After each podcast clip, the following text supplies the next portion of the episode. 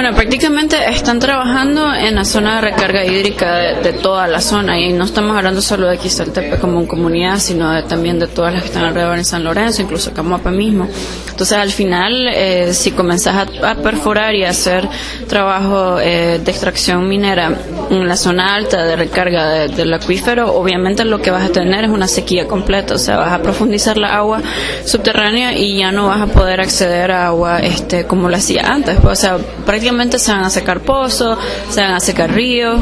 eh, y aquellos que no se sequen se pueden sedimentar también por toda la actividad que ellos están generando, porque se genera una gran cantidad de, eh, de polvo, por llamarle así, ¿verdad? Una gran cantidad de sedimentos que se van eh, acumulando muchas veces en los ríos. Entonces, creo que por, con mucha mayor razón, pues ese tipo de